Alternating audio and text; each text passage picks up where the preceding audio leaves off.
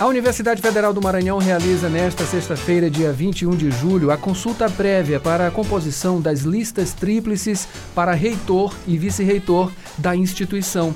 E cumprindo os deveres social e jornalístico, a Rádio Universidade FM, veículo da UFMA e da Fundação Sousandrade, realiza entrevistas com os quatro candidatos a reitor, com veiculação na quinta-feira, dia 20, último dia de campanha.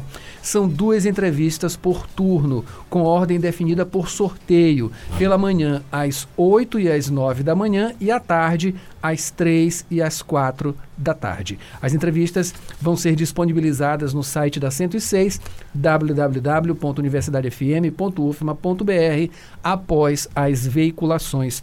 Portanto, a Universidade Federal do Maranhão, a Rádio Universidade especificamente, recebe a candidata Isabel Ibarra Cabreira.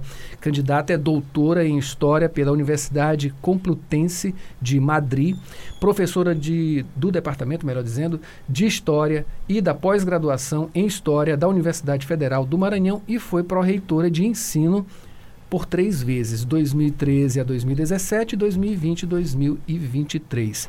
Para direcionar essa entrevista, comigo, Adalberto Júnior, temos aqui o repórter Borges Júnior, candidata. Seja bem-vinda à Rádio Universidade. A senhora tem aí por volta de cinco minutos para se apresentar, problematizar, enfim, falar diretamente aos nossos ouvintes.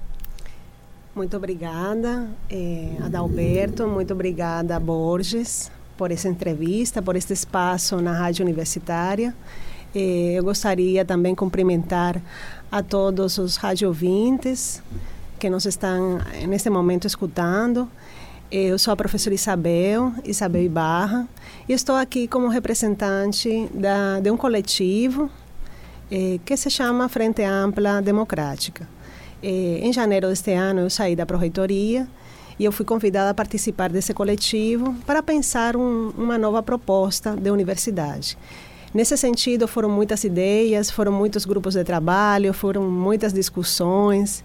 Eh, dos três segmentos da universidade, nós fomos pensando em diferentes eixos, e ali estão reunidos em 15 eixos principais, onde estão colocadas as ideias que nós acreditamos. Eh, nós pensamos numa universidade eh, que ela tem que ter como princípio, como algum, alguns princípios básicos. Né? Um deles é o diálogo com todos os segmentos da, da nossa universidade, uma maior participação, uma maior colaboração também entre todos os segmentos da universidade, entre todos os campi. Eu penso que a universidade também, ela cresceu muito, espe especialmente com o Reúne. Nós tivemos uma mudança do perfil discente. A partir de 2012, nós temos uma lei de cotas eh, e mudou completamente o perfil da nossa universidade. Isso em todas as universidades federais. Mas também nós temos eh, um, uma mudança de perfil dos docentes.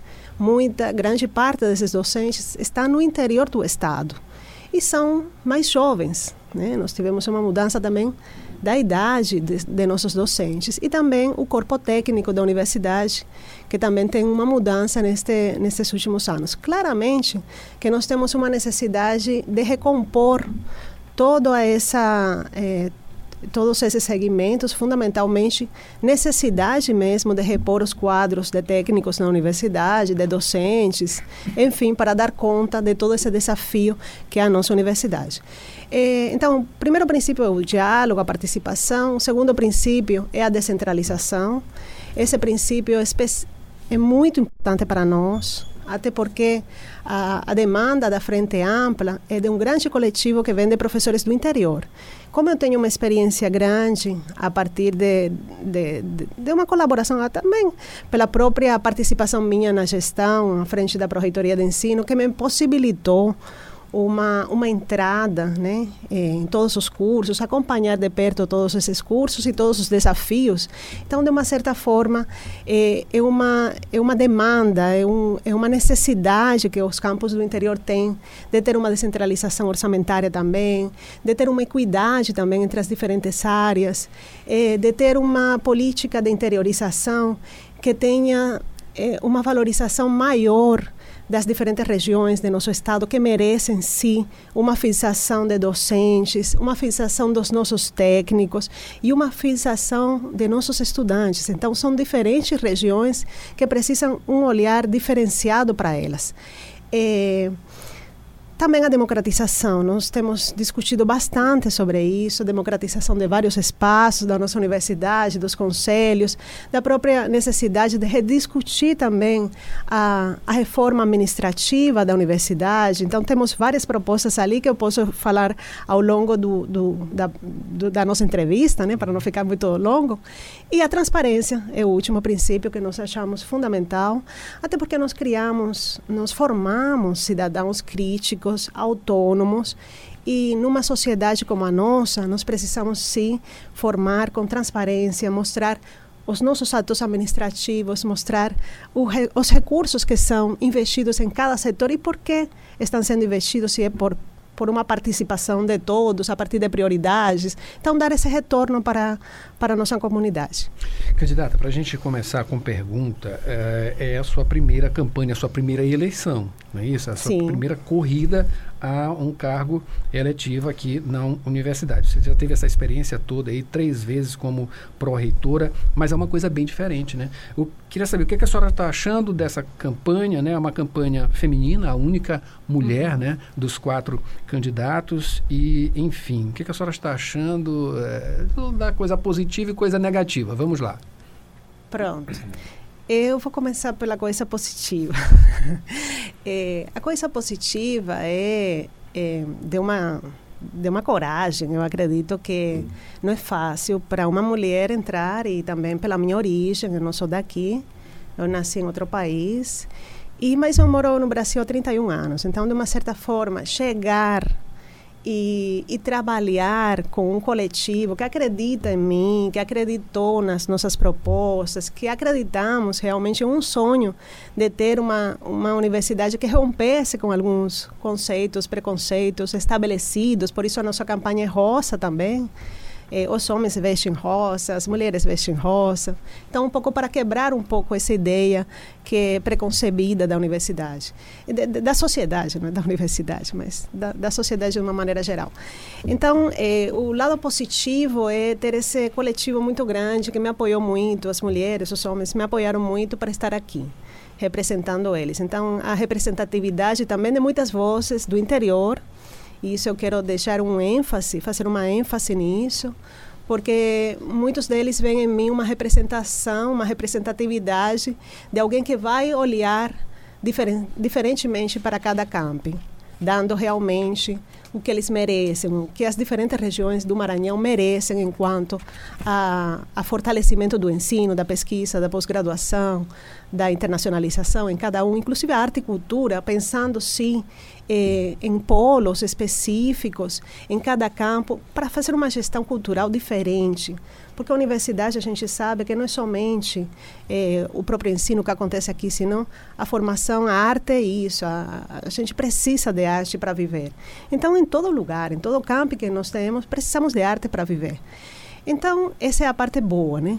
A parte negativa é que quando, eh, de uma certa forma, a gente quer mudar as coisas, então você encontra muita resistência e muitos ataques assim pessoais desnecessários. E realmente na minha família ninguém entrou na política assim dessa forma de, de enfrentar uma eleição. Então é, a primeira coisa, eu tive o apoio das minhas filhas, mas a minha mãe, por exemplo, que é mais acadêmica, ela nunca pensaria em fazer esse é, disputar uma eleição. Então, eu tive o apoio sim das minhas filhas porque elas acreditavam que a gente precisava se romper esses esquemas já prontos, né? E, e contudo, eu acho que, que o que vale é, é o positivo que ficou da eleição ainda independentemente dos ataques que são baixos, mas o que deixa o resultado que nós chegamos até o final, isso nos deixa extremamente felizes. De uma certa forma, somos vencedores e vencedoras, fundamentalmente as mulheres que estão aqui, que eu estou representando elas aqui neste papel, eh, para realmente quebrar barreiras, quebrar preconceitos. E, e, esse é o lado positivo que fica eh, da nossa eleição, da nossa campanha, que foi uma campanha limpa, transparente, com poucos recursos e exigimos muitas coisas e também por isso também nos bateram um pouquinho, né? Mas é isso. Candidata, ainda sobre essa questão, uh, você, como sendo de outro país, de Cuba, a gente tem também aqui pessoas, né, daqui da nossa uh, uh, comunidade, né, que são de outros países. Temos aí a integração com países lusófonos, né, e a senhora tem um outro olhar. Dos candidatos, a gente, a senhora tem um outro olhar. Mas a senhora sentiu alguma coisa perto de uma xenofobia nesses nesses últimos dias, nessas últimas semanas, últimos meses? Sim, teve alguns momentos em que, lamentavelmente, nós tivemos é, algum, algum tipo de agressão em, em, em, um sentido de estar numa reunião ter uma pessoa que entra ah, uma, sem ser convidada e trazer uma série de agressões pessoais, enfim, com, é, com um cunho digamos assim, com alguns ataques que preconceituosos, né, devido à minha origem. Eh, tenho visto que as pessoas têm um pouco de silenciamento enquanto a isso. Então, muitas falam por trás, não falam de frente. É, isso não, mas de uma certa forma, como nós temos, e, e eu acredito realmente que que nós estamos em busca de direitos, né? Quem está no Brasil e quem se naturaliza brasileiro, ou brasileira, como é o meu caso, é porque quer viver e quer, e quer contribuir também com a, com a sociedade em que vive. Então, nesse caso, nós temos todos os direitos de poder é, chegar a uma eleição, competir numa eleição. Não será em todos os espaços, mas naqueles que possamos, eu acredito que nós temos sim que fazer. Até porque, para mim, por exemplo, no meu caso específico, para mim é uma forma de retribuir tudo que eu recebi do Brasil. A gente sabe que nós estamos numa sociedade que é muito desigual e para mim é, um, é uma forma de retribuir, me doar mesmo, doar o meu esforço, o meu trabalho, o meu olhar sensível para aqueles que precisam mais. Então, nesse sentido, eu eu penso que estamos aqui para criar essa diferença, né? Candidata, no seu programa, ele, o seu programa está organizado em 15 eixos. Dentre esses eixos, a senhora faz referências a mulheres na universidade. Como é que a senhora pensa essa questão? As mulheres na universidade eh, têm um eixo específico, e, mas ela, ela é transversal em todos os outros eixos também. Nós acreditamos também, por exemplo, nós defendemos na universidade que tenhamos creche eu sou uma professora que eu vim de outra universidade. Eu fiz a UFG, eu, eu me formei, eu cheguei a, a 31 anos no Brasil, me formei na UFG eh, como estudante, depois, depois fui concursada, eu fiz meu concurso público lá como docente. E as minhas filhas eh, estudaram numa creche, ficaram numa creche. Isso é extremamente importante para as mulheres mães. Então, eh, nós precisamos sim lutar por uma creche na, nos nossos espaços, criar espaços também para as mães. Nós temos muitas alunas que abandonam uh, o curso de graduação quando ficam, quando são mães.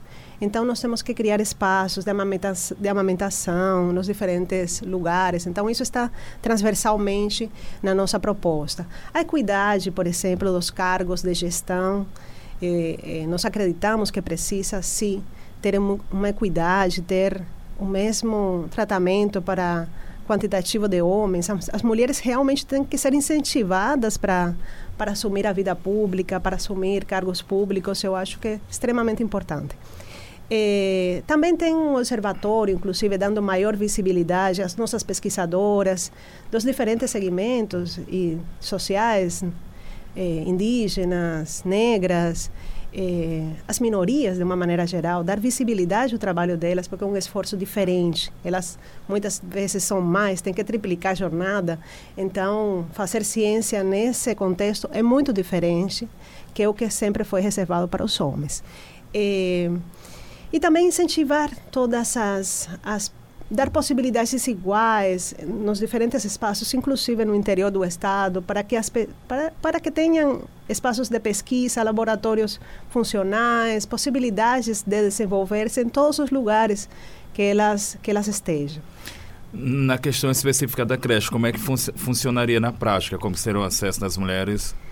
o acesso das mulheres na creche, primeiro temos que fazer um, a construção, né? Porque não temos o espaço para fazer. Mas existem projetos, inclusive antigos, na universidade, como outras. A maioria das universidades federais tem creches. Então, nós temos projeto para fazer já uma creche na universidade. Claramente com parceria, pode ser com parceria, mas inclusive tem um recurso próprio que é da, da que, que, que é pessoal, que cada mãe recebe, cada família recebe pelo filho na idade infantil eu, eu vi, por exemplo, deste último orçamento que nós tivemos na UFMA, que é em torno de 2 milhões e 900 mil. Claramente que isso não é suficiente para manter uma creche universitária, mas nós fazendo convênios com o município, fazendo projetos também, inclusive internacionais, porque é apoio a uma população do entorno, carente. Nós temos como arrecadar, buscar recursos, sim, para a manutenção de uma creche, que faria uma grande diferença. No caso, seria para alunos, professores? Para alunos, professores e, e técnicos da universidade. E também algumas pessoas do entorno, talvez, mas muitos deles são estudantes. Nossos estudantes aqui do campus de São Luís, muitos são do entorno. Então, de uma certa forma, já beneficiaria a esses estudantes aqui da, da, da nossa comunidade. É. Maravilha. É, candidata, logo aqui no segundo parágrafo, né, sua carta aberta à comunidade acadêmica da UFMA, a senhora põe aqui: a universidade perdeu seu brilho e sua liderança no Maranhão.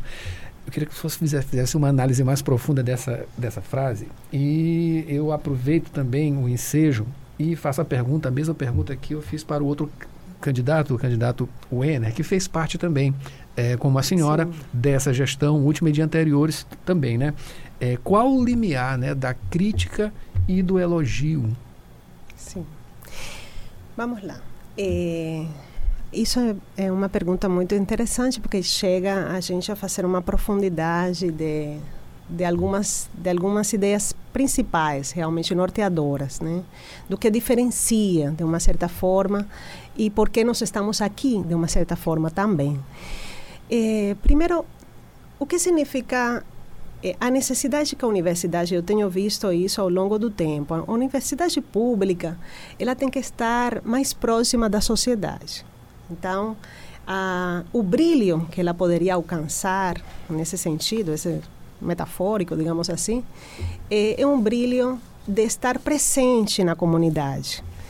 É, claramente nós tivemos muito tempo com essa pandemia e nesse sentido eu vejo como um momento de tristeza, de luto, que isso é de luto, né, em todo todo mundo, não é somente aqui, mas nesse sentido a gente perdeu muita coisa, né? Nós precisamos voltar, né, a ser vivos. Nesse sentido foi colocado esse texto.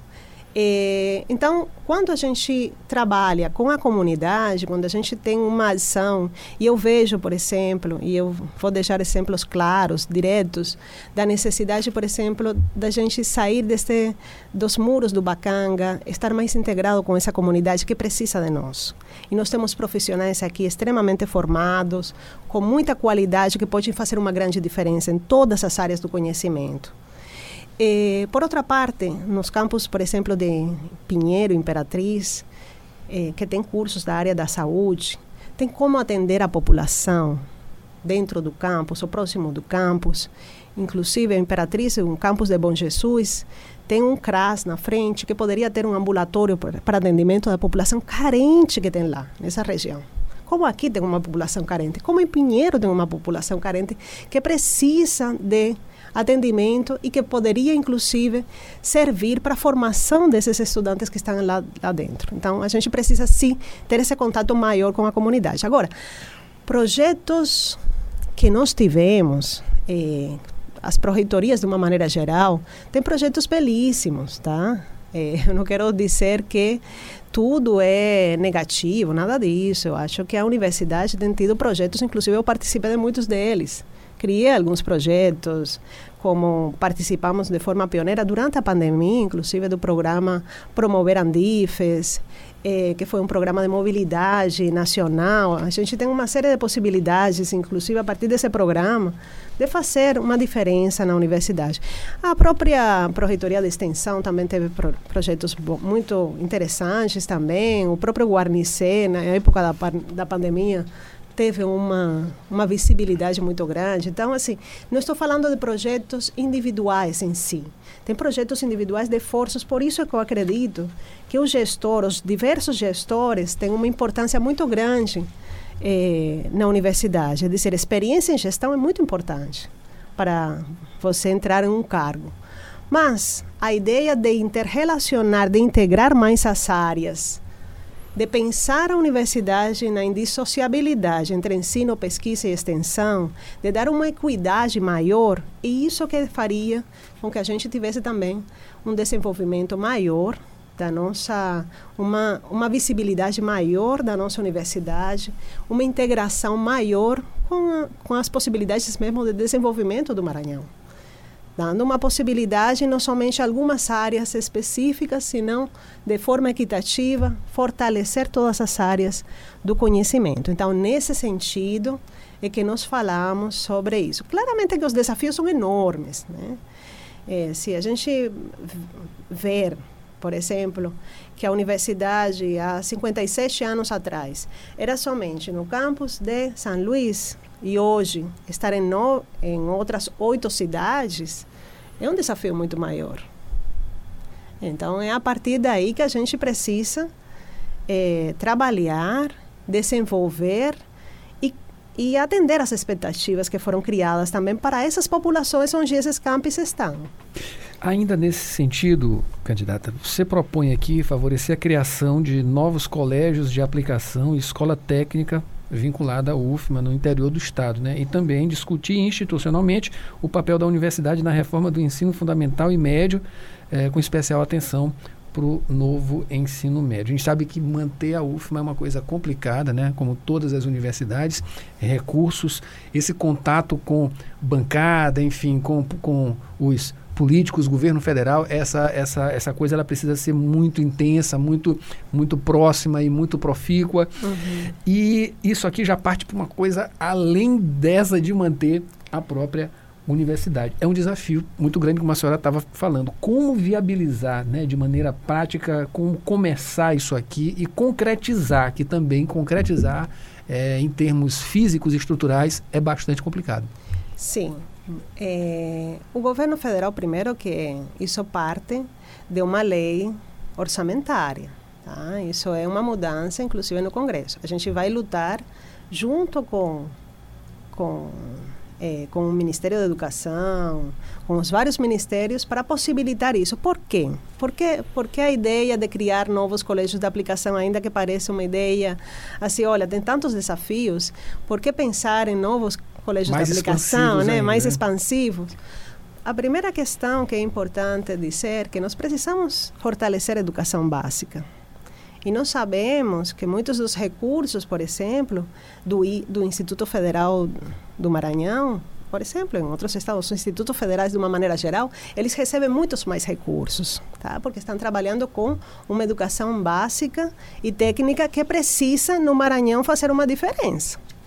Então, não é simplesmente criar novos colégios de aplicação como uma ideia maluca, não. Nós temos em Imperatriz muitos cursos de licenciatura, nós temos em Bacabal todo o campus é de licenciatura, em Codó todos os cursos são de licenciatura. Isso é uma forma também de formar professores em escolas técnicas. Agora, não falo para você que eu vou fazer isso um passo de mágica, em um ano, em dois anos, em três anos, até porque nós temos uma situação de, de buscar, sim, a descentralização. Isso é um esforço muito maior, mas que vem junto. É, e, e, é uma forma de trazer muitos mais recursos para a universidade, como mesmo os institutos fizeram ensino superior e tiraram recursos, inclusive das universidades, as universidades também podem criar colégios de aplicação para criar mais, trazer mais recursos para a educação básica, que a gente precisa contribuir muito. E mais ainda no estado do Maranhão, que temos índices muito negativos, que a gente não conseguiu superar e ainda temos muitos desafios com relação a, a com relação a, a, tudo que deixou a pandemia como negativo na, no campo educacional. Então, como projeto, eu acho que para quem defende uma política educacional, isso é um item que nós temos que ter sim. Inclusive para, tra para trazer mais recursos, para formar melhor nossos professores, isso trazer mais vagas de professores, de técnicos para a universidade. Então, agora, que isso depende de uma ação com o governo federal, com certeza. O cargo de reitor ou reitora é um cargo político. Né? E nós temos que trabalhar com a bancada, buscando recursos, trabalhando com as prioridades da universidade. E é sobre isso que a gente tem, tem visto todos os recursos que chegam na universidade, quais são as prioridades a partir de todas as áreas. Aqui no campus de São Luís, nos campos do interior, nós temos que estabelecer esse diagnóstico que é visível também. Nós temos um diagnóstico a partir da própria avaliação dos cursos de graduação. Nós temos uma avaliação externa que é feita. Então, nós temos todos essas, esses critérios já estabelecidos, colocados. É simplesmente olhar e estabelecer prioridades com um diálogo com as unidades acadêmicas, com os cursos. E para isso a gente precisa ter, sim, muita energia para fazer eh, esse trabalho, sim, com, com os diferentes é, com, com, o governo federal, com, com, a bancada de parlamentares, enfim. E nesse, nesse sentido nós vamos trabalhar sim. Ainda nesse aspecto, é, a senhora propõe aqui favorecer a criação de novos cursos no âmbito do Programa Nacional de Educação em áreas de reforma agrária. Reforma agrária que é um, um problema sério aqui também em nosso estado, no país, né? Mas aqui em, em nosso estado a gente tem problemas é, no campo é, relacionado à terra é, terríveis, né? É, enfim, o que, o, que, o que, que a senhora pode também né, adiantar desse aspecto aqui em termos de parceria, claro, né? Enfim, Sim. visando para essa Perfeito, perfeito. Se, se nós olharmos a situação do, do Maranhão, né, e nós temos o curso de educação do campo no campus de Bacabal, somente. Tá? Inclusive, eh, muitos estudantes desse curso vêm de diferentes regiões do Maranhão. Eh, nós temos uma situação com relação ao campo de, de diferentes conflitos e uma necessidade, sim, de formar professores para que fiquem nas comunidades, para que formem essas crianças. Então, nesse sentido, nós temos sim possibilidades com o novo governo atual, né, com o governo que temos hoje, que é um governo de cunho mais popular, eh, de estabelecer em algumas outras regiões criação de novos cursos de educação do campo, por exemplo, em Imperatriz, por exemplo, em Grajaú, né, que nós poderíamos ter feito uma licenciatura intercultural indígena também, como tem na UFG, por exemplo, que muitos estudantes de Guajajara, da, de várias comunidades indígenas aqui no, no Maranhão, estudam, têm que ir até Goiás estudar, porque aqui não é ofertado. Então, a gente tem muitas possibilidades de crescimento. Então, quando a gente está falando dos cursos, não somente da educação do campo, nós colocamos, sim, da, do, da, de criar novos cursos de graduação e de pós-graduação em todos os campos do interior. Nós temos campos do interior que não tem curso nenhum de pós-graduação.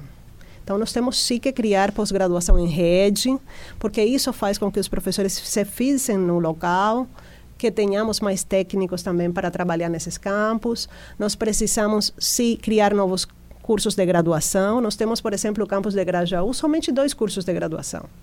O campus de Codó somente tem três cursos de graduação. Então, a gente teria que ter um nivelamento mínimo de quantos cursos de graduação, de quantas pós-graduações, porque é isso que vai consolidar esses campi. Não é uma coisa real. O projeto de expansão da universidade foi espalhado em todo o estado. Foi uma, uma opção da universidade fazer desse jeito.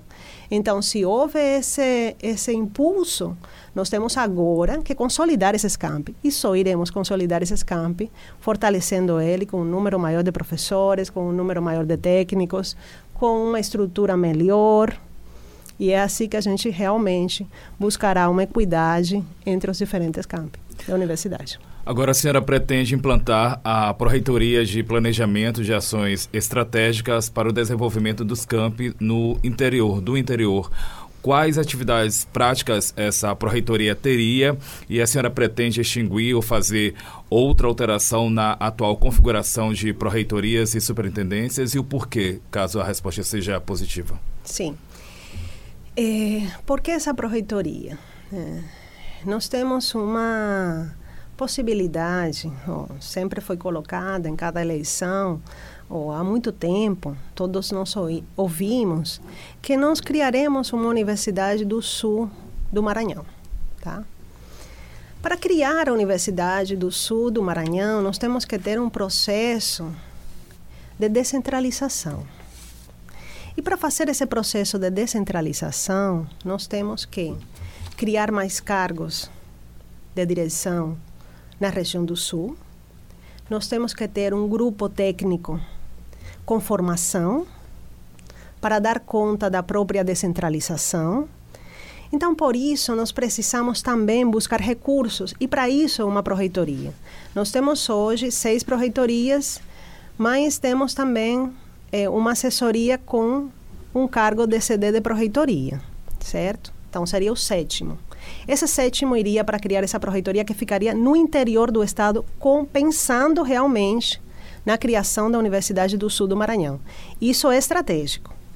Buscando recursos, fazendo articulações para fortalecer os campi do interior, essa proreitoria ficaria no interior, precisamente para fazer com que o multicampismo fosse a ideia que nós defendemos para acabar com essa estrutura, que é uma estrutura hierárquica, do campus sede com os campos do interior.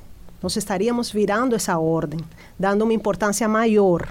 É dizer, as proreitorias não têm que ficar somente no campus sede. Eu te posso colocar milhares de exemplos de outras universidades que foram criadas, inclusive há 12 anos atrás, eh, 15 anos atrás, que funcionam assim.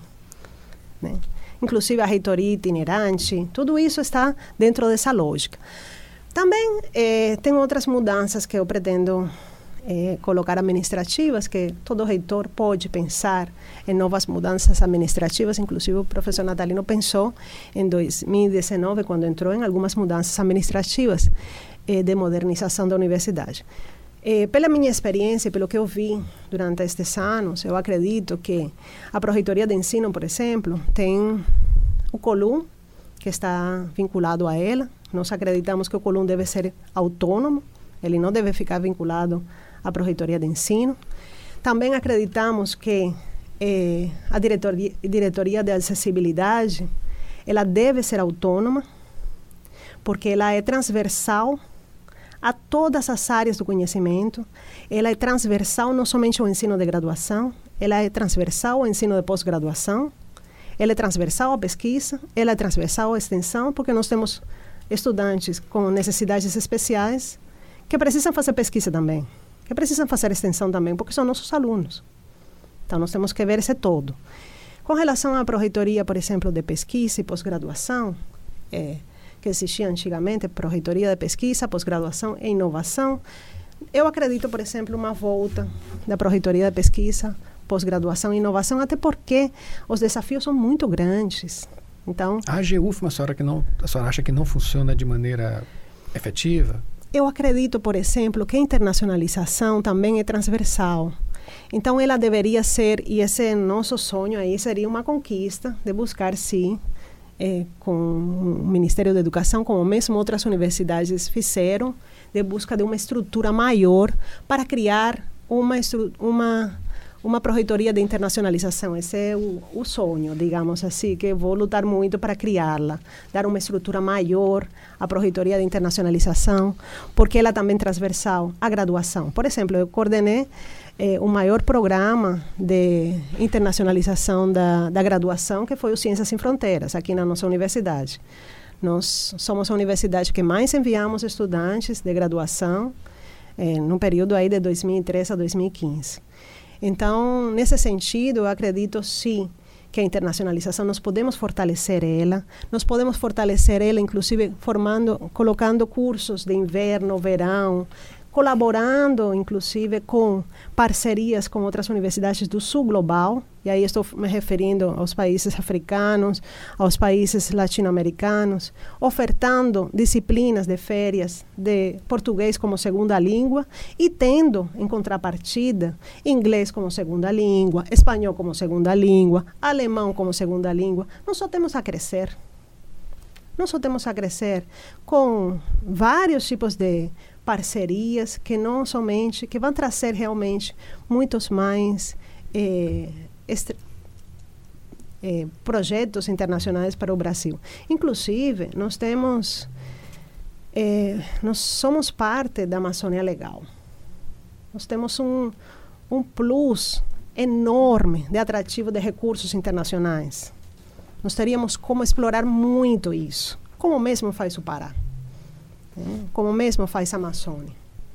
Nós teríamos como explorar essa região aí de Pinheiro, trazendo muitos mais recursos para ela, trazendo mais possibilidades, inclusive de internacionalização. Nós temos um potencial enorme. A Universidade Federal do Maranhão tem um potencial, um potencial enorme enquanto desenvolvimento. Então, eu sim quero fortalecer a internacionalização.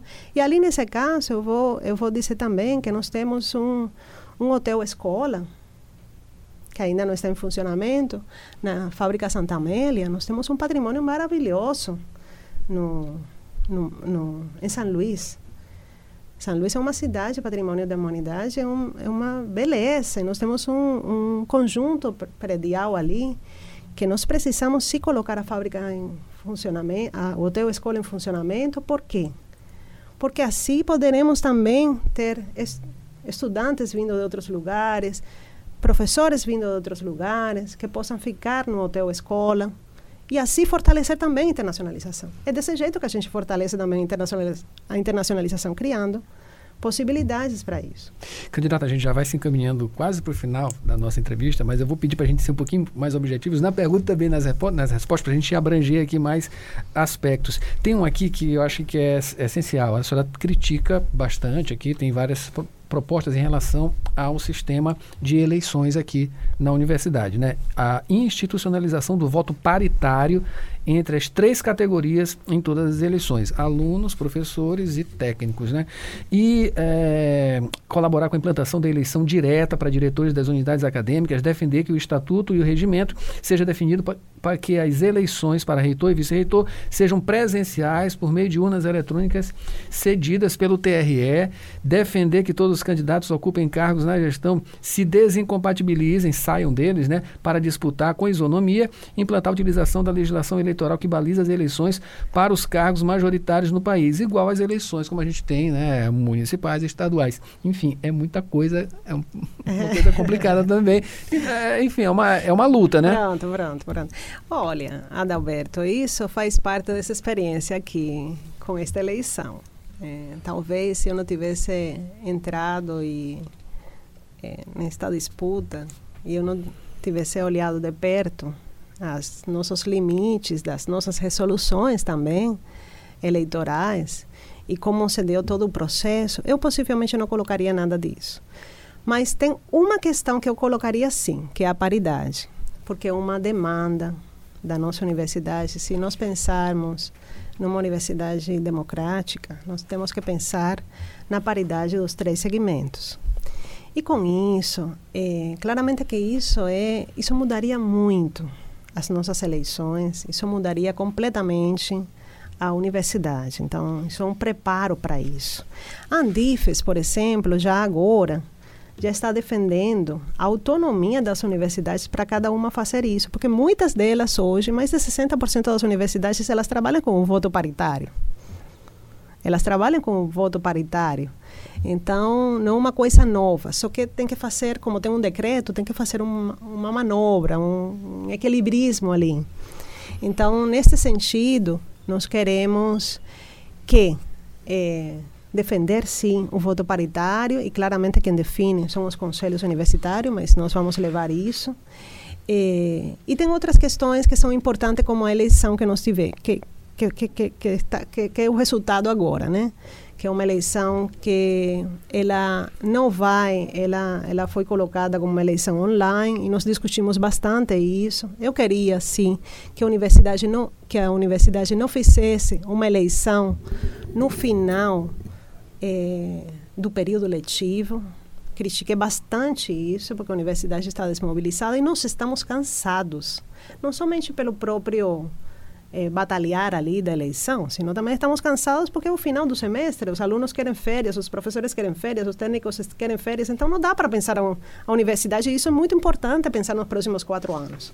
De quem vai ficar à frente da universidade? Uma reitora, um reitor? Quem? Então, eu acho que o momento foi inoportuno. E, por outro lado, eu falei da descompatibilização, porque nós, inclusive, fizemos várias lives sobre abuso político e econômico nas eleições e nós colocamos, inclusive, alguns indícios que a gente precisa ter equidade entre todos os candidatos e candidatas. Por isso, uma das questões que colocamos foi a necessidade que a nossa, eh, a nossa comunicação interna, a rádio e a TV, tivessem, dessem um espaço. Dessem um espaço porque era uma forma de equilibrar as desigualdades de todo esse processo. E, nesse sentido, eu critiquei, sim, aos candidatos adversários como adversários, não como inimigos, certo? É, por exemplo, eu achei exagero um gasto de dinheiro. Inclusive, solicitamos para a comissão eleitoral que nós prestássemos conta, que eu acho que é importante a gente prestar conta de quanto foi o gasto de cada, de cada campanha, porque outdoors, é, boss doors, é, eu acho que é um exagero, um gasto exagerado numa campanha que deve ser mais propositiva de discussão interna, de debates internos. E eu senti falta disso. Eu senti falta de debates internos. Não houve debates, por primeira vez, em nenhum centro da universidade. Nós conseguimos, assim, chegar, pedimos em reuniões, fomos assim, nos matando em 14 dias, uma coisa muito difícil. Então foi uma eleição cansativa, por isso é que nós colocamos essas questões que nós achamos pensando mesmo na equidade, pensando mesmo em que todos os candidatos devem ter equidade para poder mostrar também a que eles vêm, qual a experiência que cada um tem. Eu penso isso. Candidata Isabel Ibarra Cabreira, você está livre agora para falar com os nossos ouvintes para finalizar a nossa entrevista. Por favor. Bom, chegamos no final da nossa campanha. Eu gostaria de frisar que fizemos uma campanha limpa, uma campanha transparente, uma campanha que eh, trouxe grandes mudanças, propostas para a universidade. Eh, vestimos, oh, vestimos todos de rosa, e trouxemos mais cor para a nossa universidade, ainda no momento que está tudo meio parado, mas quisemos fazer uma, uma mudança nesse sentido. Eu gostaria que cada um, cada uma de vocês olhem as nossas propostas, eh, nos sigam nas redes sociais e também eh, explicar que o voto é secreto. O voto, eu acredito no voto consciente, é necessário olhar a experiência, é necessário olhar também as propostas que estão sendo colocadas para ter uma escolha de quem seria o melhor reitor ou reitora para ocupar este cargo dos próximos quatro anos na nossa universidade. E nós colocamos no, o nosso nome à disposição e eu agradeço a toda a nossa campanha pela alegria, pela força e a todos aqueles que, que nos estão acompanhando ainda em silêncio. Obrigada. Você confere essa entrevista em www.universidadefm.ufma.br.